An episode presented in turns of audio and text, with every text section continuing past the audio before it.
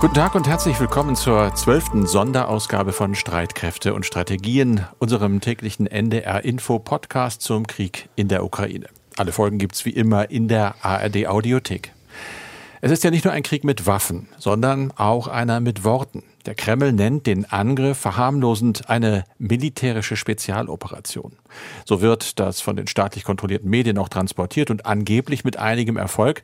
Die Mehrheit der Russinnen und Russen soll weiterhin für diese Spezialoperation sein. Mit dem Begriff wird der Eindruck erweckt, als wäre das alles irgendwie nur sehr begrenzt, was Umfang und Art der Ziele angeht. Inzwischen ist uns aber mit dem Luxus freier Medien und vieler verschiedener Informationsquellen doch wohl ziemlich klar, dass das so nicht stimmt, auch nicht stimmen kann. Und dann das nächste Wort, das nicht passt. Was bitteschön ist an einem humanitären Korridor menschlich? Was hat auch nur im geringsten mit dem Ursprung, diesem lateinischen Humanitas zu tun, das auch menschliche Würde bedeutet? Eine kurze Waffenruhe, damit Bewohner aus eingeschlossenen Städten fliehen können um dann hinterher mit allem, was man hat, auf alles zu schießen und eben auch auf alle, die da geblieben sind? So hat es die russische Armee in Syrien gemacht und jetzt steht zu fürchten, dass es in der Ukraine genauso kommt. Menschlich? Ich spreche also nicht mehr über humanitäre, sondern über Flüchtlingskorridore und stelle heute so bei der Recherche fest, dass mehr und mehr Nachrichtenagenturen auch zu diesem Wort übergehen. Ich spreche aber vor allem mit Andreas Flocken, dem verantwortlichen Redakteur von Streitkräfte und Strategien und dem sicherheitspolitischen Experten bei NDR Info. Mein Name ist Carsten Schmiester. Ich war lange Auslandskorrespondent der ARD und arbeite jetzt in der Aktuellredaktion von NDR Info. Wir nehmen dieses Gespräch auf am Montag, den 7. März um 16 Uhr. Andreas, heute Morgen sind wir ja mit der Nachricht aufgewacht, dass Russland nach vielen Ankündigungen nun wohl doch Feuerpausen plant, um den Bewohnern von vier Städten, darunter die Hauptstadt Kiew, die Flucht zu ermöglichen. Ist da schon was passiert? Also bisher ist da nichts passiert. Der Grund ist offenbar, dass es Streit gibt. Russland hatte ja angekündigt, sechs Korridore zu öffnen, unter anderem auch nach Kiew, Mariupol, eine heftig umkämpfte Stadt im Südosten der Ukraine. Es hat offenbar Streit gegeben, Streit darüber, wo die Menschen hingebracht werden sollten. Moskau wollte, dass die Menschen nach Russland oder Belarus fahren sollen. Die Ukraine hat das abgelehnt. Kiew forderte stattdessen acht Fluchtkorridore in die Westukraine und Kiew fordert, dass die Menschen, die Bewohner das Recht haben sollen, selbst zu entscheiden, wohin sie gehen, wohin sie gebracht werden sollen. Ich habe das auch gelesen, dass denen die Richtung praktisch vorgegeben wird. Das äh, war mir wirklich nicht klar, wie man auf diese Idee kommen kann. Dahinter steckt denn ja wahrscheinlich doch eine Berechnung der russischen Seite, das für sie auch propagandistisch auszuschlachten. Ja, möglicherweise, das kann man vermuten.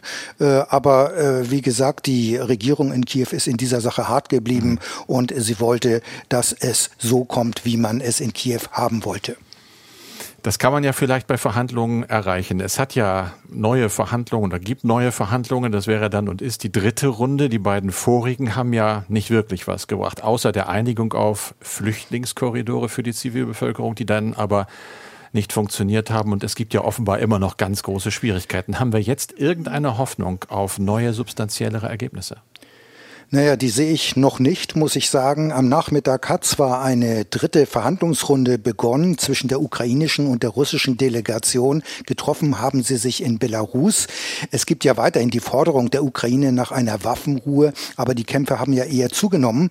Und möglicherweise kann es auf dem diplomatischen Parkett etwas mehr Bewegung geben am Donnerstag, denn dann wollen sich die Außenminister der Ukraine und Russlands treffen, und zwar in der Türkei am Rande einer Konferenz Konferenz in Antalya. Mit dabei sein wird dann der türkische Außenminister, so ist es zumindest geplant. Möglicherweise wird dieses Treffen eine Vermittlungsmission von Präsident Erdogan vorbereiten. Erdogan hatte am Sonntag ja offenbar in dieser Sache mit Putin telefoniert. Einzelheiten wissen wir allerdings noch nicht. Bis dahin sind ja auch noch einige Tage hin und es ist offen, wie dann die militärische Lage in der Ukraine aussehen wird. Ich bin heute noch über eine Meldung gestolpert. Reuters, die Nachrichtenagentur, hat die verbreitet und zitiert Dimitri Peskov, den Sprecher des Kreml, der gesagt habe, wir könnten eigentlich sofort aufhören zu schießen, wenn denn die Ukraine die eigene Militäraktionen stoppt, wenn sie in der Konstitution, also in der Ver Verfassung sagt, wir bleiben immer neutral und wenn sie die Krim zum Beispiel als russisches Gebiet anerkennt. Da fehlte die Bemerkung Demilitarisierung und Entnazifizierung. Seitdem wird da so ein bisschen spekuliert, ob Russland schon ein bisschen von den Maximalforderungen abrückt. Was ist deine Meinung? Tun sie das? Kann sein. Ich sehe das ehrlich gesagt noch nicht, denn auf mhm. dem Gefechtsfeld, sage ich mal so, oder dort, wo in der Ukraine gekämpft wird, da haben die russischen Truppen weiterhin die Initiative. Vor allem im Süden rücken sie immer weiter vor. Allerdings gibt es in zahlreichen Regionen offenbar einen erbitterten Widerstand der Ukrainer, der ukrainischen Truppen. Die Hafenstadt Mariupol am Asowschen Meer ist ja schon seit Tagen eingeschlossen. Sie soll auch weiterhin unter heftigem Beschuss liegen. Und im Südwesten gibt es eben ebenfalls heftige Kämpfe. Vor allem aus Nikolajew werden Kämpfe gemeldet. Die Stadt ist ja letztlich eine Art Zwischenziel für die russischen Verbände, denn danach könnten sie dann weiter vorrücken auf die Millionenmetropole Odessa. Und wie schon hier mehrfach gesagt in diesem Podcast, die Absicht der russischen Militärführung ist ganz offensichtlich, die Ukraine vom Schwarzen Meer abzuschneiden. Ich lese aber auch zum Beispiel in der New York Times, dass äh, da einiges los ist, von dem wir erstmal gar nicht viel wissen, dass zum Beispiel äh, die ukrainischen Truppen massive Hilfe auch der Amerikaner zum Beispiel kommen, was äh, Intelligence angeht, also Aufklärungsdaten. Äh, und damit wurde begründet, dass dieser Vormarsch so langsam sei. Hast du sowas auch gehört? In der Tat, ich habe auch den Artikel in der New York Times gelesen und man muss in der Tat sagen, die Waffenlieferungen werden immer größer. Es äh, baut sich da jetzt immer mehr auf und man muss ja auch eben sehen, äh, dass hier die Unterstützung der Ukraine immer, immer stärker wird. Und äh, da ist auch die Frage, ob die Gefahr besteht, dass im Grunde genommen die Waffenlieferanten irgendwann auch mal dann doch vielleicht zur Konfliktpartei werden könnten. Völkerrechtlich gesehen ist das kein Problem mit Waffenlieferungen Verhandlungen, dann ist man noch nicht Konfliktpartei, so sieht es das Völkerrecht zumindest. Aber äh, die Grenzen können ja sehr schnell verschwimmen in dieser Sache. Und äh, der äh, russische Präsident Putin hat ja schon gesagt äh, vor zwei Tagen, Wirtschaftssanktionen könnten bekämen, oder ich sag's mal anders, Putin hat ja bereits gesagt, für ihn kommen die Wirtschaftssanktionen bereits einer Kriegserklärung gleich. Und ich denke, es kann der Punkt kommen, dass der Kreml irgendwann zu dem Ergebnis kommt, auch die Waffenlieferungen sind eine Art Kriegserklärung.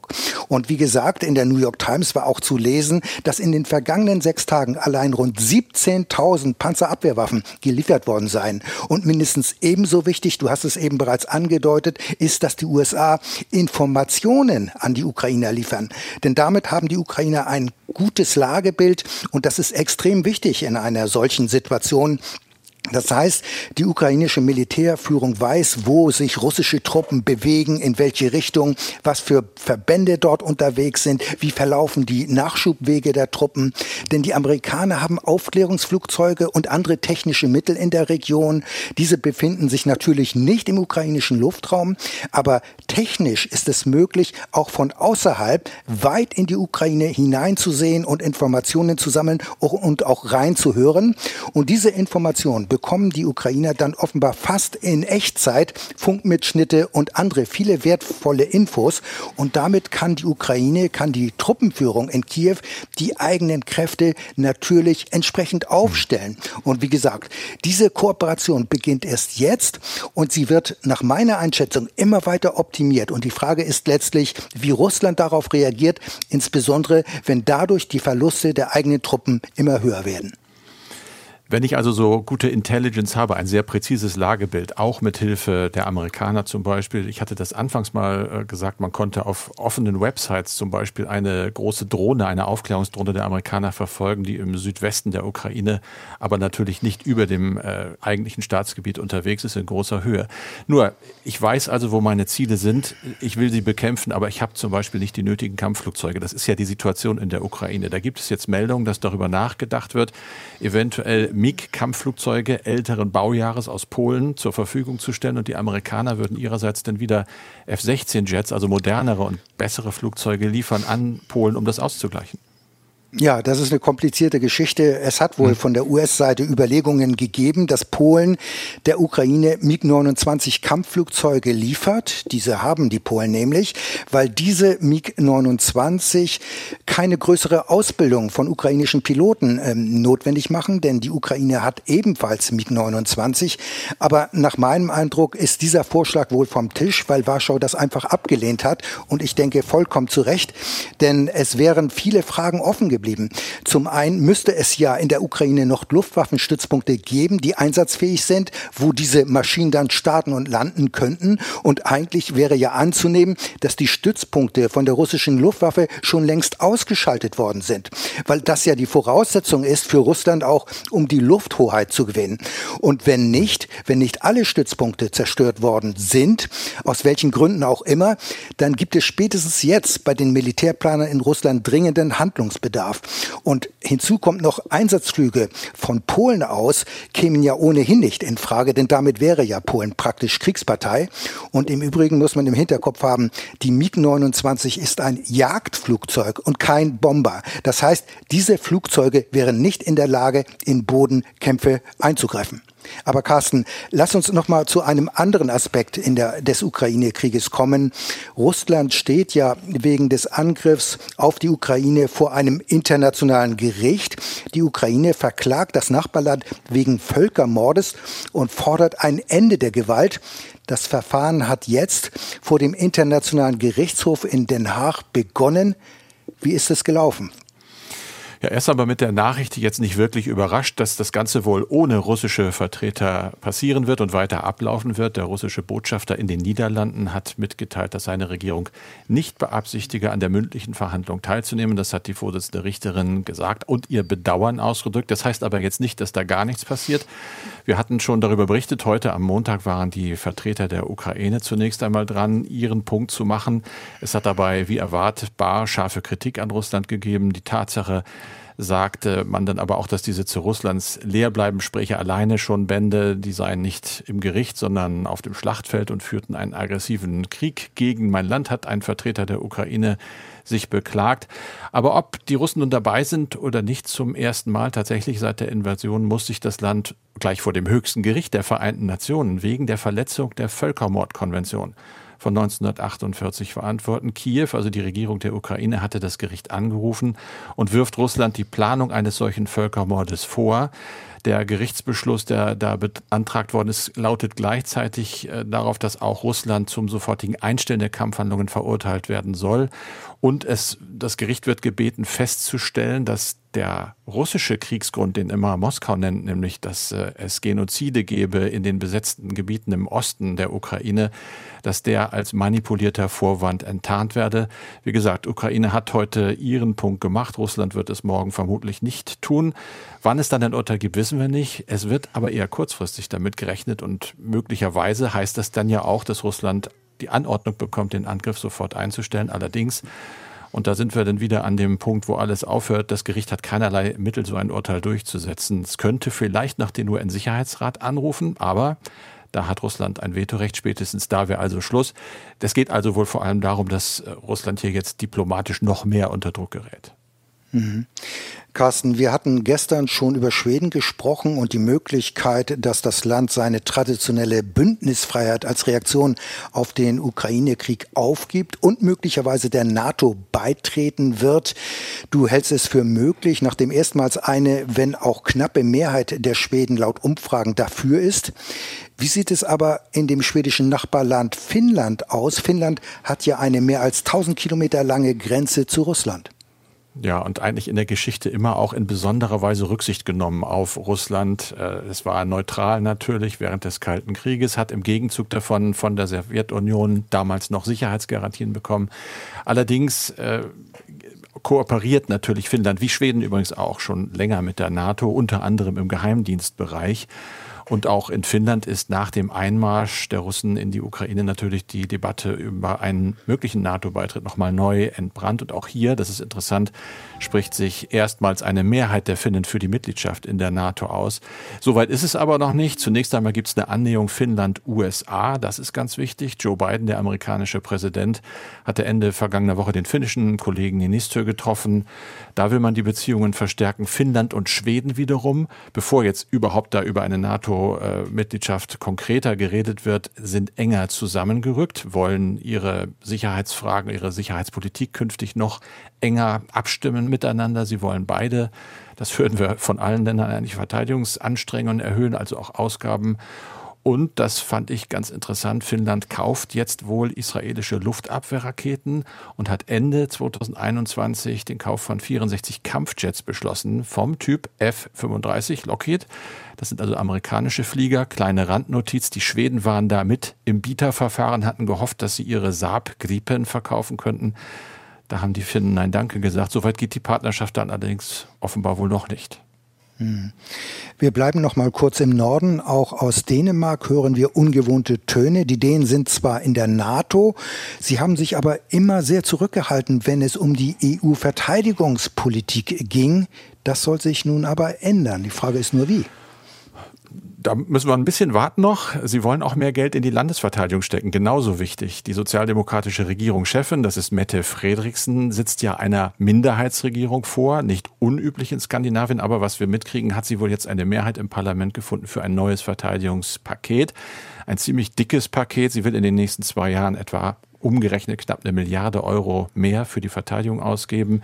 Sie will die Abhängigkeit von russischem Gas drosseln und äh, sie will sich auch an diese Vorgabe der NATO, Verteidigungsausgaben bitteschön zwei Prozent oder mehr des Bruttoinlandsproduktes halten. Und am 1. Juni wird jetzt das dänische Volk über die stärkere Einbindung in die Verteidigungspolitik auch der Europäischen Union abstimmen. Bislang ist Dänemark ja in der EU immer ja sehr mit Ausnahmen drin. Nur man sagte auch immer, Dänemark sei so the reluctant European, also der widerwillige Europäer.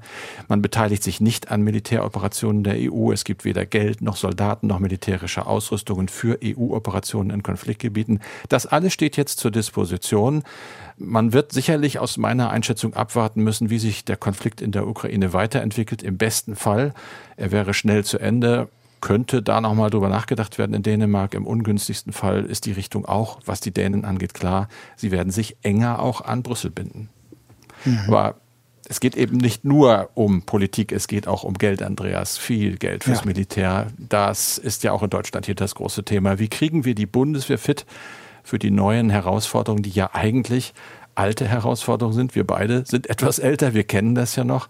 Landesverteidigung eben, nicht so sehr Auslandseinsätze. Die Regierung hat gesagt, Sondervermögen von 100 Milliarden Euro für die Bundeswehr. Da fragt sich nur, so viel Geld, was machen wir eigentlich damit und wie schnell kann dieses Geld in den Ausbau gehen? Das war in diesem Podcast mehrfach Thema. Jetzt ist es Thema im Verteidigungsausschuss des Bundestages. Was gibt es da für Ideen und Vorschläge und sicherlich auch Kritik? Ja, Kritik gibt es natürlich, weil es in der Tat ein Haufen Geld ist, ein wahrer Geldregen für die Bundeswehr. Und der Wunschzettel der Bundeswehr ist natürlich lang. Da gibt es alle möglichen Waffensysteme, die man gerne haben möchte, unter anderem ein Nachfolger für den Atomwaffenträger Tornado, einen neuen schweren Transporthubschrauber, bewaffnungsfähige Drohnen und, und, und. Ich will das hier gar nicht im Detail ausführen. In diesem Jahr ist ja geplant, dass zunächst 50 Milliarden Euro für, den, für die Verteidigung Verteidigung eingeplant werden. Und das ist schon eine Rekordmarke. Das hat es bisher nicht gegeben, dass Verteidigungsausgaben die 50 Milliarden Euro Grenze überschreiten oder durchbrechen. Und jetzt gibt es diese Rekordsumme, da wird nochmal ordentlich was draufgelegt. Und das Ziel ist ja erstmal eine Vollausstattung der Bundeswehr zu erreichen. Das weiß die Öffentlichkeit ja zum Teil gar nicht, dass die Bundeswehr gar nicht voll ausgestattet ist. Das heißt, die Verbände haben gar nicht mal das Material und die Anzahl an Waffensystemen, die sie eigentlich auf dem Papier haben sollten. Also konkret ein Panzerbataillon, was ungefähr rund 40 Kampfpanzer haben sollte, hat in Wirklichkeit erheblich weniger. Das heißt, es gibt keine Vollausstattung und weil man immer gesagt hat, ja, die benötigen wir ja nicht alle gleichzeitig und wenn ein ganzes Panzerbataillon mal mit allen Einsatzfahrzeugen üben will, dann leitet es sich diese Fahrzeuge von dem anderen Bataillon aus, weil es unwahrscheinlich ist, so die Annahme immer, dass man diese Bataillone gleichzeitig einsetzt. Und das hat man dann einfach genannt dynamisches Verfügbarkeitsmanagement. Das heißt, da wurden diese Systeme und Waffensysteme hin und her geschoben. Die Soldaten die haben das ganz kritisch gesehen. Die haben einfach diese, dieses dynamische Verfügbarkeitsmanagement einfach als Mangelwirtschaft bezeichnet. Und das ist es ja auch. Und der Hintergrund war, das muss man einfach mal so sehen, war, dass nach Ende des Ost-West-Konfliktes gesagt worden ist, wir brauchen gar nicht mehr so viel äh, Kampfpanzer und etc. Und da hat sich die Bundeswehr ja auch in erster Linie auf Auslandseinsätze konzentriert und fixiert. Und da hat man gesagt, eine Vollausstattung benötigen wir nicht. Und das hat sich ja nun inzwischen gedreht. Jetzt sind wieder Die Landes- und Bündnisverteidigung im Mittelpunkt sind zentrale Aufgabe der Bundeswehr und zwar seit 2014, seit Annexion der Krim. Also da hätte auch schon längst jetzt viel mehr passieren müssen, aber die Bundeswehr ist ja immer sehr schwerfällig, muss man sagen, und einige sagen nicht ganz zu Unrecht, die Bundeswehr sei ein Bürokratiemonster. Deswegen sind wir in dieser Situation, dass die Bundeswehr im Moment nicht einsatzfähig ist. Das heißt, da muss auch was nicht nur am Gerät, sondern an den Strukturen gedreht werden, müssen die schlanker werden. Das muss man eindeutig sagen. Es nützt nichts, einfach nur Geld auszuschütten. Das bringt es überhaupt nichts. Denn die Bundeswehr ist immer noch nicht in der Lage, innerhalb weniger Tage oder Wochen ein Bataillon, also einen Verband von rund 500, 600 Soldaten in einen Einsatz zu schicken. Die Bundeswehr braucht immer noch einen Vorlauf von einem halben Jahr und manchmal sogar mehr, muss die Ausrüstung zusammensammeln aus anderen Verbänden. Und der Generalinspekteur hat ja vor kurzem auch gefordert, eine, wie er das nannte, Kaltstart Fähigkeit, dass man sozusagen ad hoc innerhalb weniger Tage mindestens ein Bataillon oder noch mehr im Grunde genommen sofort äh, in den Einsatz schicken kann. Und die Krux bei der Bundeswehr ist, es gibt viel zu viel Kommandos und Stäbe, einfach viel zu viel Häuptlinge. Und konkret heißt das wiederum auch, dass die Struktur eben nicht gerade einsatzfreundlich ist. Es gibt Sanitäter und Nachschubsoldaten, die sind in eigenständigen Bereichen organisiert. Das heißt, die Sanitäter in der Sanitätstruppe und die Nachschubsoldaten Soldaten zum Beispiel in der sogenannten SKB, das heißt Streitkräftebasis. Und diese militärischen Bereiche müssen dann immer zu den anderen Divisionen im Grunde genommen diese Soldaten abstellen. Die Soldaten müssen abkommandiert werden, bis sie dann in diesem Einsatzverband sind. Und das macht die Truppe sehr kompliziert, schwerfällig und alles ist schwierig. Und diese Strukturen, die müssen erst einmal geändert werden. Die Bundeswehr muss schlanker werden und erst dadurch kann man die Einsatzfähigkeit erreichen. Und im Mai vergangenen Jahres äh, hat ja die damalige Verteidigungsministerin Annegret Kramp-Karrenbauer ein sogenanntes Eckpunktepapier vorgelegt. Äh, darin sind schon einige Sachen angelegt, wie man die Bundeswehr einsatzfähiger machen kann. Aber dieses Papier ist erstmal auf Eis gelegt worden aus einer Vielzahl von Gründen. Da will ich jetzt gar nicht drauf eingehen. Und die Bundeswehr macht jetzt eine Bestandsaufnahme, will gucken, wie sie sich aufstellt. Und diese Bestandsaufnahme soll Ende Mai vorgelegt werden. Dieser Zeitplan ist allerdings erfolgt, bevor es diese 100 100 Milliarden Euro aus dem Sondervermögen geben soll. Das heißt, ich würde mal meinen, man wird diese Bestandsaufnahme noch weiter nach hinten verzögern, damit man dieses mit einplanen kann. Und erst dann wissen wir, frühestens würde ich mal sagen, im Sommer, wie die Zukunft der Bundeswehr aussieht, wie die Bundeswehr künftig aufgestellt ist.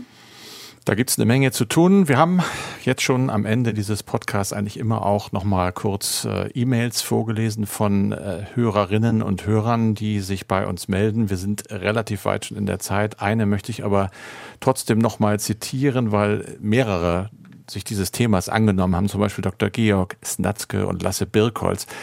Da schreibt äh, der Autor, Sie sprechen im Podcast vom Sonntag die von ukrainischer Seite genannten Verlustzahlen auf russischer Seite an und vergleichen diese mit der Zahl sowjetischer Toter in Afghanistan oder amerikanischer Toter im Vietnamkrieg. Ich erlebe häufig, dass da Verluste und Tote durcheinander gebracht wird. Ein Irrtum, der immer häufiger passiere. Wir haben tatsächlich über Verluste gesprochen. Ich denke mal, die haben einen Punkt dort, unsere Hörer. Also ich finde, man muss sagen, Zahlenangaben muss man grundsätzlich äh, mit großer Vorsicht genießen. Aber die Zahl, die wir genannt hatten, von 11.000 toten, toten russischen Soldaten, die stammen von der ukrainischen Regierung. Unter anderem wurden sie, wurde diese Zahl vom Außenministerium über Twitter publiziert. Die Mitteilung ist in Englisch und dort wurde ausdrücklich von Toten gesprochen, nicht von Verwundeten, nicht von Verlusten. Dort hieß es am Sonntag, 11.000 Personal killed. Und daneben werden dann noch einzelne Zahlen für Waffensysteme aufgeführt, etc. Also, aber wie gesagt, man muss es nachprüfen, aber diese Zahl, obwohl sie möglicherweise nicht ganz real ist, die ist dort genannt worden und die haben wir hier auch so wiedergegeben. Das war die zwölfte Sonderausgabe von Streitkräfte und Strategien mit Andreas Flocken und Carsten Schmiester. Das Ganze gibt's wie immer auch als Podcast. Alle Folgen finden Sie in der ARD Audiothek, ebenso übrigens wie den Livestream von NDR Info. Da gibt's dann alle aktuellen Infos rund um die Uhr von 22 Uhr bis 6 Uhr auch in der ARD Infonacht.